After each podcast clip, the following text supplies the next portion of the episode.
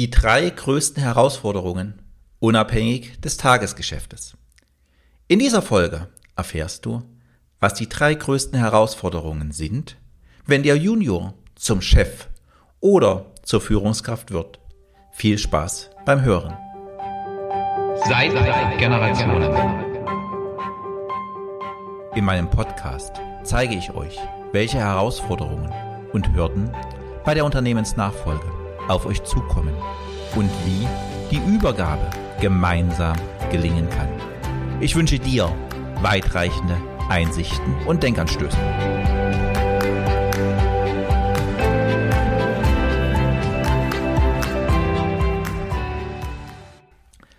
Hallo, mein Name ist Holger Langer. Ich unterstütze Familienunternehmen als Mentor und Coach in der Unternehmensnachfolge. Die drei größten Herausforderungen, unabhängig des Tagesgeschäftes. Vor einigen Wochen im Intro hatte ich dir erzählt, dass ich die ersten zehn Episoden aufnehmen werde. Und dann schauen wir mal weiter, dass dies eine erste Kleinserie werden soll. Was du heute hörst, ist die zehnte Episode. Ab der nächsten Woche wird es ein paar Interviewfolgen geben. Da ich in den letzten Wochen eine Reihe von Interviewanfragen hatte von Leuten, die sagten, Holger, wir haben etwas zu deinem Thema beizutragen. Wir würden uns gern mit einbringen. Darauf komme ich natürlich gern zurück. Die heutige, die zehnte Episode, geht auch auf einen Hörerwunsch zurück. Eine Hörerin fragte mich, Holger, was sind eigentlich nach deiner Erfahrung so die größten Herausforderungen, die eine Führungskraft oder ein Unternehmer hat, wenn er ein Unternehmen übernimmt? unabhängig des Tagesgeschäftes. Dem komme ich natürlich sehr gern in dieser Episode nach. Wie ist es, wenn eine Führungskraft neu in einem Unternehmen anfängt, ein Team übernimmt oder wenn der Junior das Unternehmen übernimmt, zur Führungskraft wird? Auf ihn kommt eine wahnsinnige Aufgabenflut zu. Und dann fragen mich die Mandanten oft, Herr Langer, ich kriege meinen Tag einfach nicht geordnet. Da ist wahnsinnig viel, was da bei mir jetzt auf dem Tisch liegt, was vorher nicht bei mir war. Wie kann ich das alles erledigen? Mein Rat ist, schenke dir Struktur. Wenn du dir Struktur schenkst, schenkst du dem Unternehmen Struktur. Nehmen wir mal das Beispiel. Das Beispiel eines Bauarbeiters. Der Bauarbeiter weiß ganz genau, wann Frühstück ist. Und weil er weiß, wann Frühstück ist, wann er Pause macht, kann er vorher entsprechend ranklotzen, sich anstrengen.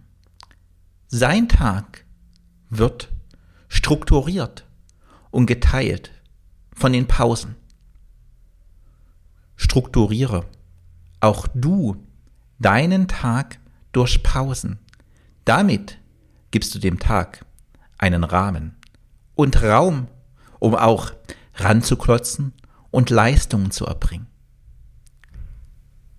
So kommen Termine nicht einfach auf dich zu. So planst du deinen Tag und auch deine Termine. Wenn du dich anstrengen musst, anstrengen unternimmst, musst du deine Pausen kennen. Ansonsten wirst du irgendwann verbrennen. Das heißt, gebe dir und gebe deinem Tag entsprechend eine Tagesstruktur. Diese Tagesstruktur trägst du am besten auf ein Blatt oder in deinen Kalender ein. Auch ich mache es jeden Morgen so. Ich setze mich am Morgen mit meinem Zitronenwasser hin und schreibe meine Tagesstruktur zusammen und ich fülle meinen Tag maximal zu 70 Prozent. Bei 30 Prozent kommen mit Sicherheit unvorhergesehene Dinge. Diese kommen auch bei dir. Das kennst du. Und in dem Moment, wo du dich strukturierst, strukturierst du auch dein Unternehmen. Und wenn du diesen festen Tagesplan hast, stelle dir einen Timer Stelle dir einen Timer für die einzelnen Abschnitte. Oder gib deine Tagesplanung deiner Sekretärin, deinem Mitarbeiter, dass er dich an diesen Tagesplan auch erinnern kann. Weil damit schaffst du Termintreue. Damit sorgst du dafür, dass Meetings wirklich nur so lange dauern wie geplant. Als ich jung war, oder sagen wir, als ich jünger war, war ich oftmals nicht pünktlich und habe Menschen warten lassen, weil ich nur gehetzt war. Ich hetzte von einem Termin zum anderen, hatte keine wirklich saubere Struktur. Und die Folge war, andere Menschen mussten auf mich warten bei Terminen. Heute achte ich darauf, dass ich zu Terminen pünktlich bin, weil zu Terminen schenkt mir ein anderer ein Stück seiner Lebenszeit, seine Zeit. Und es ist an jedem von uns, die Lebenszeit des anderen zu achten. Die Lebenszeit des anderen zu achten hat etwas mit Werten zu tun. Und da sind wir auch schon ein ganzes Stück weiter. Und was steht vor den Werten? Die Frage nach dem Sinn. Ein Junior übernimmt das Unternehmen. Ein Mitarbeiter wird zur Führungskraft. Wie oft stellt er sich die Frage, wieso will ich eigentlich Chef sein? Was ist mein Motiv? Was ist mein Motiv, dass ich Führungskraft sein will? Ich halte dies für eine grundlegende Frage, für eine grundlegende Frage, um ein Unternehmen führen zu können oder ein Team führen zu können. An diesem Punkt stelle ich ganz gewiss mehr Fragen, als ich heute Antworten gebe. Aber diese Fragen, diese Fragen sollen dir, sollen dir als Übernehmer, als Führungskraft helfen, ein wenig dein Tun zu hinterfragen. In einer letzten Podcast-Folgen habe ich darüber gesprochen, dass Karriere in Deutschland immer noch heißt, ich übernehme Personalverantwortung. Hier liegt ein ganz, ganz großes Problem. Wenn ich wirklich führen will, muss ich führen von Karriere entkoppeln. Wenn ich Karriere machen will, bin ich ich bezogen. Das heißt, hier steckt eine persönliche Absicht dahinter. Hier habe ich ein bestimmtes Bild von Funktion, Rolle und meiner Person. Warum will ich Menschen führen? Das ist doch die große Frage. Wenn ich Karriere machen will, führe ich Menschen, um Anerkennung zu bekommen. Warum führst du deine Mitarbeiter, dein Team? Führst du sie, um Anerkennung zu bekommen? Und hier schließt sich gleich die nächste Frage an. Wo endet dann Führung und wo beginnt Manipulation. Manipulation deiner Mitarbeiter. Sind deine Mitarbeiter Mittel oder Zweck? Und bist du als Führungskraft in deinem Unternehmen Mittel oder Zweck? Um gut zu führen, muss man führen lernen. An keiner Universität, in keinem Studium wird wirklich Führung und Führen lernen vermittelt. Aber die meisten von uns glauben, ich krieg das schon irgendwie hin. Wenn du in deiner Erziehung von deinem Vater oder deiner Mutter das Kochen gelernt hast, warum konnten sie dir das Kochen beibringen? Weil sie kochen können, weil sie selbst das Kochen irgendwann gelernt haben. Oder du fährst Auto, du bist irgendwann mal zur Fahrschule gegangen und dein Fahrlehrer, wieso konnte er dir das Fahren vermitteln? Weil er selbst oder sie das Fahren vorher gelernt hat. Und bei Führen glauben die meisten, ich kriege das schon irgendwie hin. Auch Führen will gelernt sein. Auch in einer letzten Episoden sprach ich bereits davon, dass Führung mit Selbstführung beginnt. Ich erlebe aber in der letzten Zeit immer öfters, dass Selbstführung mit Selbstoptimierung verwechselt wird. Wenn ich mir eine Reihe von Podcasts anhöre, wo es um Persönlichkeitsentwicklung, um Selbstentwicklung geht, stelle ich fest, das hat oftmals nichts mehr mit Selbstentwicklung, mit Selbstführung zu tun, sondern nur noch mit Selbstoptimierung.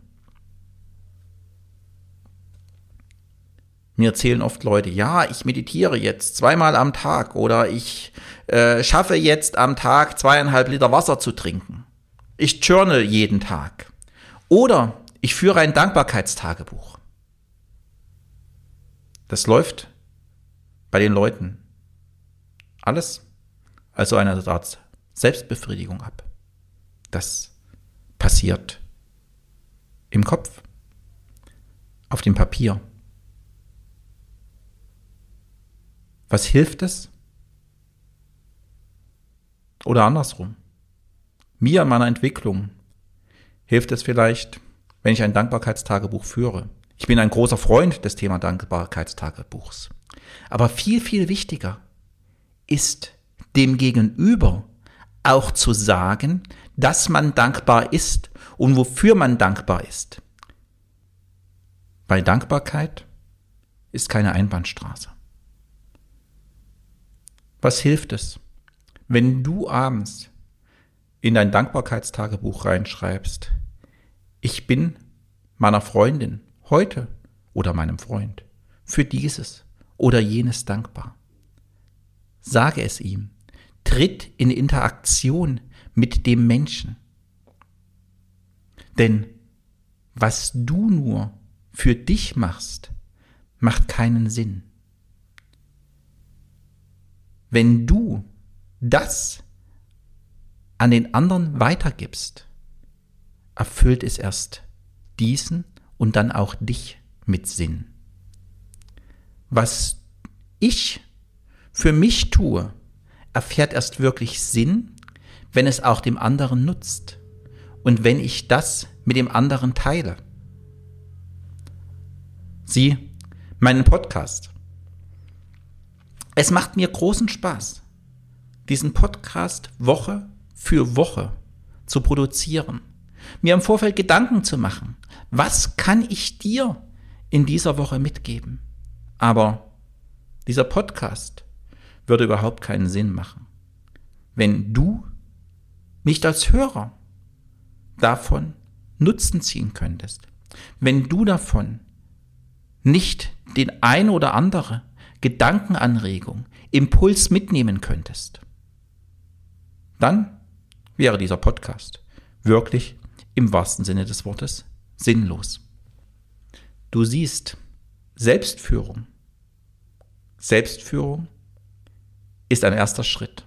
Und Selbstführung ist wichtig, wie du mit Sicherheit zwischenzeitlich gemerkt hast. Selbstführung ist aber ein erster Schritt und Mittel zum Zweck, dass andere von deiner Führung profitieren können. Führung aus dem historischen Kontext heißt etwas oder jemanden ins Fahren bringen. Führen ist nicht angekommen sein, denn ich führe jemanden oder mich selbst. Wohin? Die Frage ist, wohin willst du dich selbst führen und wohin willst du deine Mitarbeiter führen? Und um dies wirklich zu erkennen und zu wissen, brauchst du Werte. Und das ist für mich der dritte grundlegende Punkt, vor denen der Übernehmer oder eine Führungskraft immer wieder steht. Was sind deine Werte? Wenn für dich etwas Wert hat, wirst du alles dafür geben, dies in die Welt zu bringen. Deine eigenen Werte? Daraus können Unternehmenswerte entstehen. Und die Mitarbeiterwerte. Und im optimalen Fall findet ihr die Schnittmenge für deine persönlichen Werte, für die Mitarbeiterwerte und den daraus erwachsenden Unternehmenswerte. Dass Unternehmenswerte entstehen, ist ein Prozess im Unternehmen. Wenn du als Junior das Unternehmen übernimmst, schaue, was war in der Vergangenheit im Unternehmen.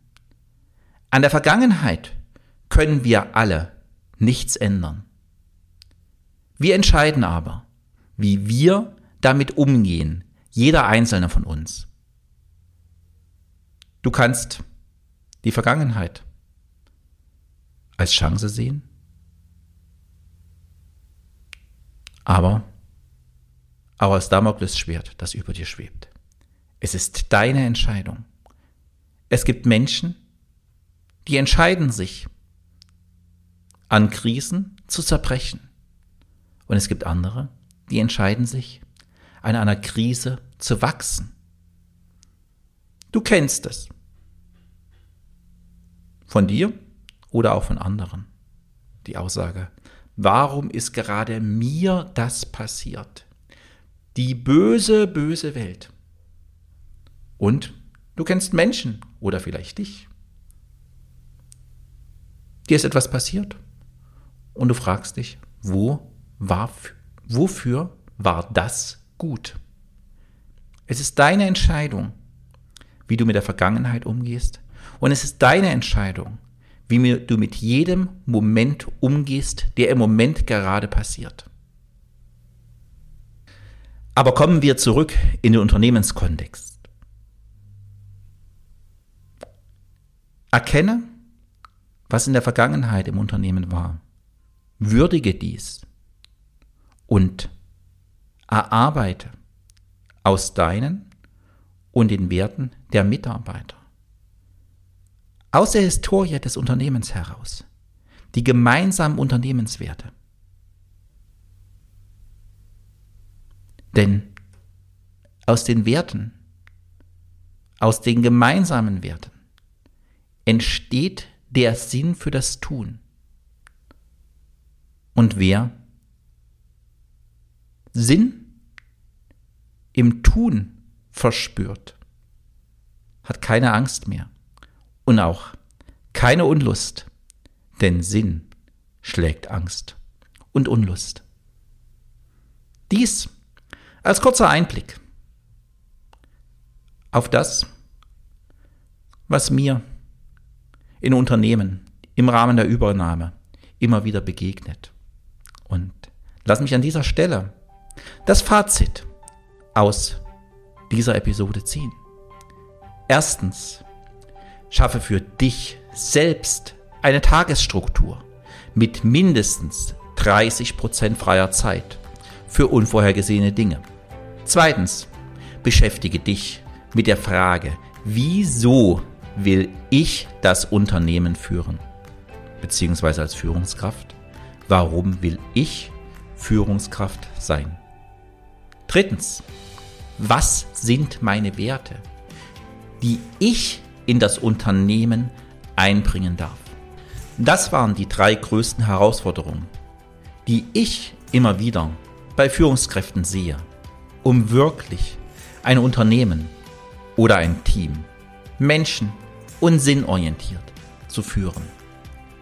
Wenn du weitere Einblicke gewinnen willst, wie du zur besseren Führungskraft wirst und erkennst, dass Führen nicht heißt, dem Mitarbeiter zu geben, was er will, sondern was er braucht, um sich zu entwickeln und die gemeinsamen Aufgaben und Visionen voranzubringen, melde dich jetzt zu meinem nächsten kostenlosen Einführungswebinar Führungskräfte zu Mitarbeitercoaches, das am 8. September stattfindet an.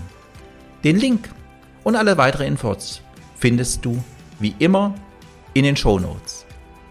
Vielen Dank fürs Zuhören und bis zum nächsten Mal. Dein Unternehmensmentor und Coach Holger Langer.